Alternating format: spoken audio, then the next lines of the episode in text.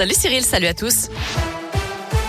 À la une, l'allocution d'Emmanuel Macron ce soir, la neuvième depuis le début de la crise sanitaire. Le président de la République s'adressera aux Français à 20h à la télévision avec à la clé de nouvelles annonces sur la situation sanitaire. Face à la reprise de l'épidémie de Covid, le chef de l'État pourrait rendre la troisième dose de vaccin obligatoire pour obtenir un pass sanitaire valide. Il devrait aussi encourager les Français à se faire vacciner contre la grippe saisonnière afin de limiter l'engorgement des hôpitaux. Cette allocution sera aussi l'occasion d'évoquer les réformes en cours ou à venir. Et puis un nouveau record hier, près de 100 000 rendez-vous ont été pris sur la plateforme Doctolib pour une dose de rappel du vaccin. Non à la fermeture des urgences de nuit de l'hôpital de Givors. Une pétition a été lancée pour demander le retour du service de proximité. Elle a déjà recueilli près de 350 signatures. Je rappelle que depuis le 25 octobre, les patients ne sont plus accueillis aux urgences entre 20h30 et 7h30 le matin. Il est toujours aussi grand et imposant. Le sapin de Noël est installé à Saint-Etienne. Il est arrivé ce matin à 5 heures sur la place Jean Jaurès. Coupé dans les forêts de la Loire, il sera réutilisé dans les chaudières municipales après les fêtes. Le marché de Noël, lui, débutera le samedi 20 novembre. Dans le reste de l'actu en France, 200 gendarmes toujours mobilisés en Mayenne pour retrouver l'adolescente de 17 ans portée disparue depuis hier soir.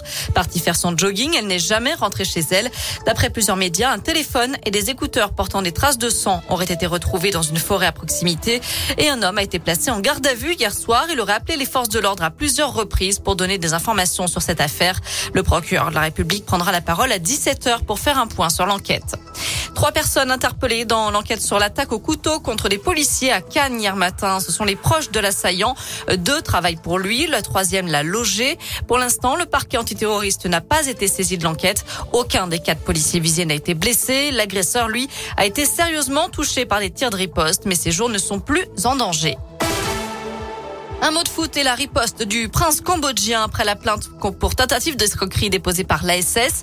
Dans un communiqué, Norodom Ravitchak, l'un des candidats au rachat du club, se dit sidéré par ces accusations.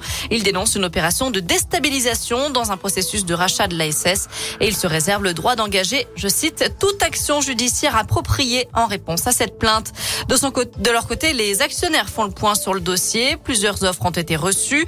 Des vérifications sont en cours euh, du côté du cabinet d'audit chargé de la vente du club.